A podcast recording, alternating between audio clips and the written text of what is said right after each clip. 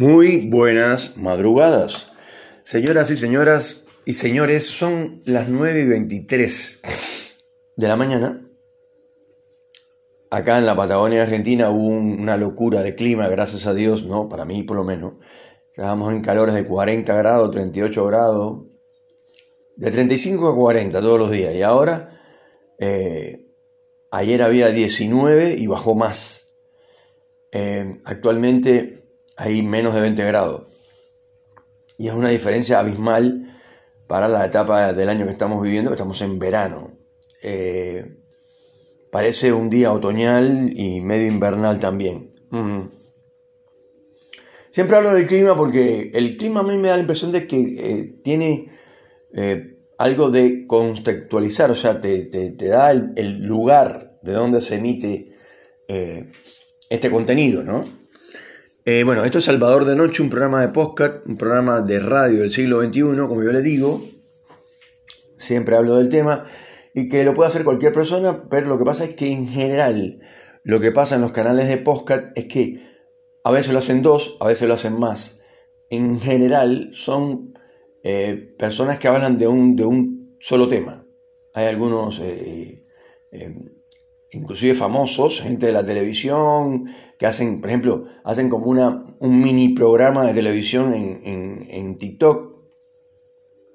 ¿Por qué? Eh, perdón, en TikTok y también en, en, eh, hablando lo mismo que hablan en la radio o sobre el mismo tema, pongámosle noticias internacionales, por decir algo.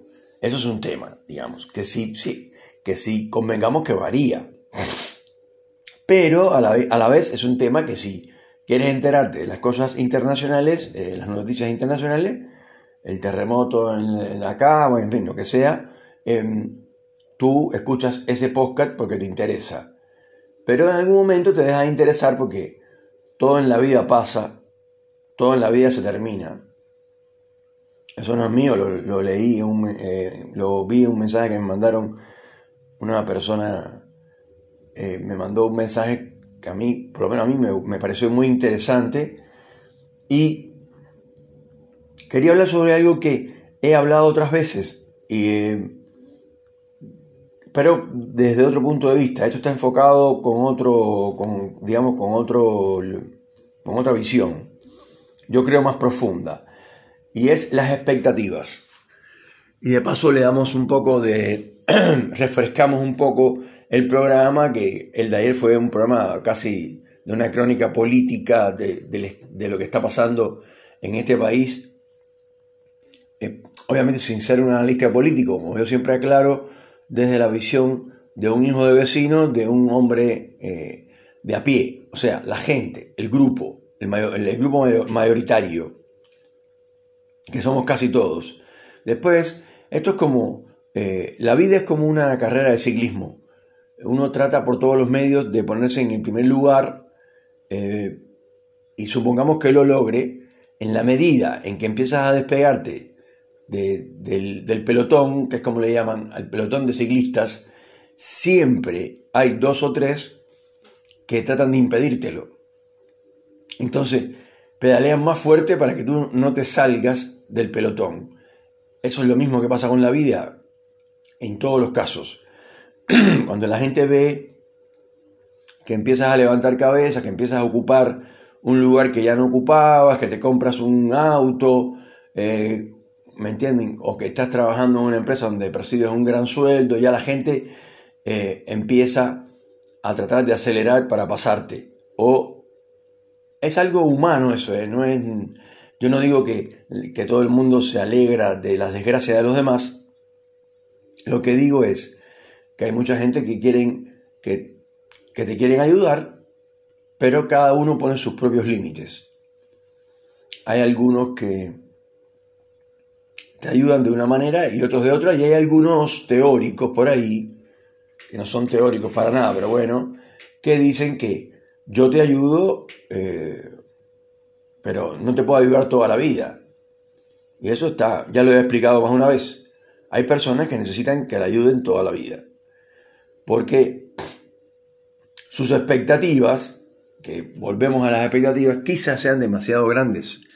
Entonces, lo que plantea este muchacho, este, este chico, no, lo conozco, no sé quién es, es muy interesante porque si uno eh, tiene, pongo un ejemplo, ¿no? Un ejemplo en la práctica para que se entienda el tema de las expectativas. Vamos a hacerlo bien sencillo, filosofía popular.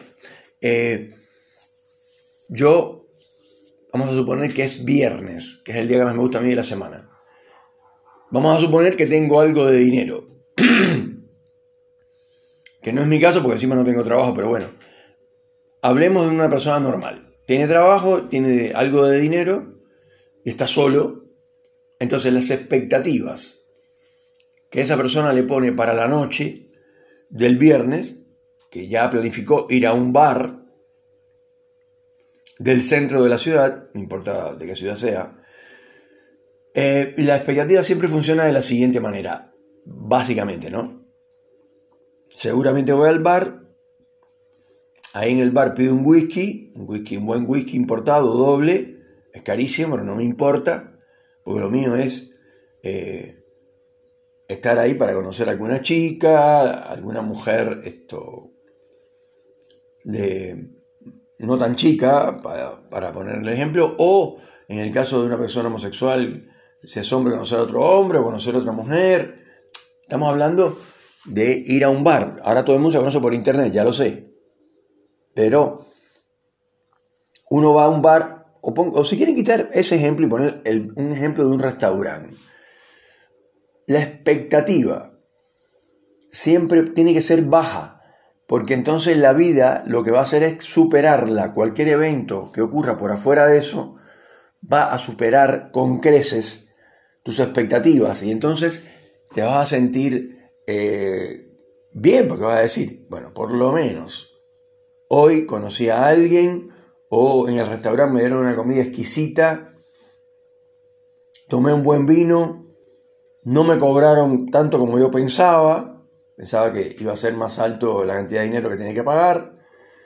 Eh, así que feliz, espectacular, porque fui a un bar, esto, conocí a una persona, a una chica, me puse a conversar con ella, me, pareció muy agradable, intercambiamos los teléfonos. ¡Wow! Tremenda noche que pasó, espectacular.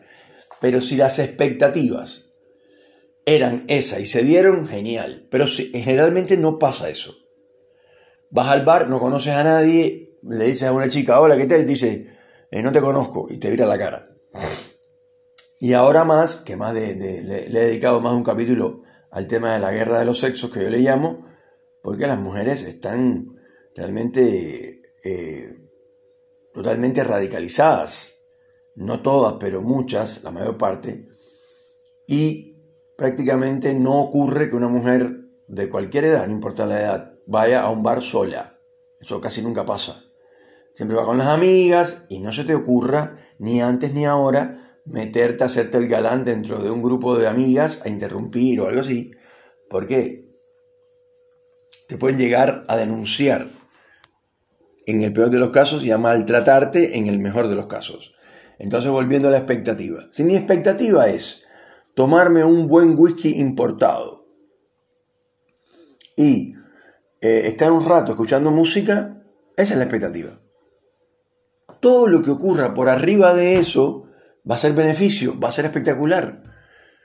Porque mis expectativas están bien colocadas. Yo no vine a buscar eh, la mujer más linda del mundo. Yo no vine a buscar una mujer no tan linda, pero que converse conmigo un rato. Yo no vino, en las, en las expectativas no está eso. Al no estar y ocurrir todo lo que ocurra por arriba de eso, por ejemplo, en este mismo ejemplo del, bar, eh, Mm, no conocí a ninguna mujer, pero de pronto un señor que estaba al lado mío, esto se le volcó el vaso de, que tenía con, con whisky, es un ejemplo, y de pronto, ah, disculpe, no sé qué, nada, no te preocupes, todo bien, digo yo, y el tipo dice, no, porque esto y lo otro, y nos ponemos a conversar, y el tipo dice, no, porque yo soy empresario, no sé qué, y yo le digo, ah, yo soy un tipo que no tiene laburo, no me diga. Sí, sí, bueno, mándame tu currículum. Eh, mañana a tal email que, te, que yo te lo paso ahora. Pásame tu número telefónico y yo te lo paso. espectacular, o sea, yo, o sea, no pensaba que, que, iba a verme con una gran chica, con una linda chica, pero me encontré con un señor que me dio una mano, que, me, que posiblemente me dé trabajo. Entonces ahí las expectativas son espectaculares, porque las que yo tenía, repito, eran elementales, bajas. Siempre que tus expectativas sean bajas, vas a recibir o estén mal colocadas, porque si yo soy el hijo de un millonario, mis expectativas, por supuesto, son altas porque yo soy un hijo de un millonario, ¿no? Entonces yo puedo hacer lo que me da la gana, mañana voy a ir en el, en el avión particular de mi viejo, bueno, es mío, pero yo soy el hijo, voy a ir a, a México, por decir algún ponele, como dicen acá, voy a ir a México eh, a, a cenar en un restaurante en México. Ahí las expectativas sí podrían ser altas, porque el tipo tiene otra, otra vida. Pero para una vida normal, o sea que las expectativas van con la vida. Básicamente lo que estoy diciendo, el punto es, las expectativas tienen que ser acorde con la vida que tú llevas. Y por eso entonces te puedes, eh, por ejemplo, te puedes sentir regocijado con, con, que una vecina eh, te regale eh, o te invite con una comida o sea, no en su casa, sino que te pasa, te dice, vas a un plato y te trae eh, comida, una comida rica para que comas, que hizo ella, ¿entiendes? Entonces, como eso no estaba en las expectativas, yo me siento espectacular, digo, pero mira qué buena onda, ¿no? Qué buena onda la vecina, qué buen día, ¿no? Porque voy a cenar con, una comida exquisita que hizo mi vecina. Eh, la verdad, espectacular. Es una cosa muy sencilla, pero hay que disfrutarla. Hay que disfrutar los momentos, por sencillos que te parezcan de la vida y colocar los niveles de expectativa donde exactamente deberían ir. Es, muy complejo, es muy difícil, pero se puede lograr. Señoras y señores, esto es Salvador de Noche. Que tengan un excelente día. Y como siempre vamos a saludar a la gente que nos escucha en Australia, en Japón, en Rusia, en Alemania, eh, en Suiza, en Italia, en Portugal. Ahora no me está reportando ni España ni Francia. Eh, Después en Canadá, que siguen los reportes, desde Canadá me escucha el programa Salvador de Noche, lo escucha alguien o algún grupo, yo supongo, de argentinos que están ahí en Australia.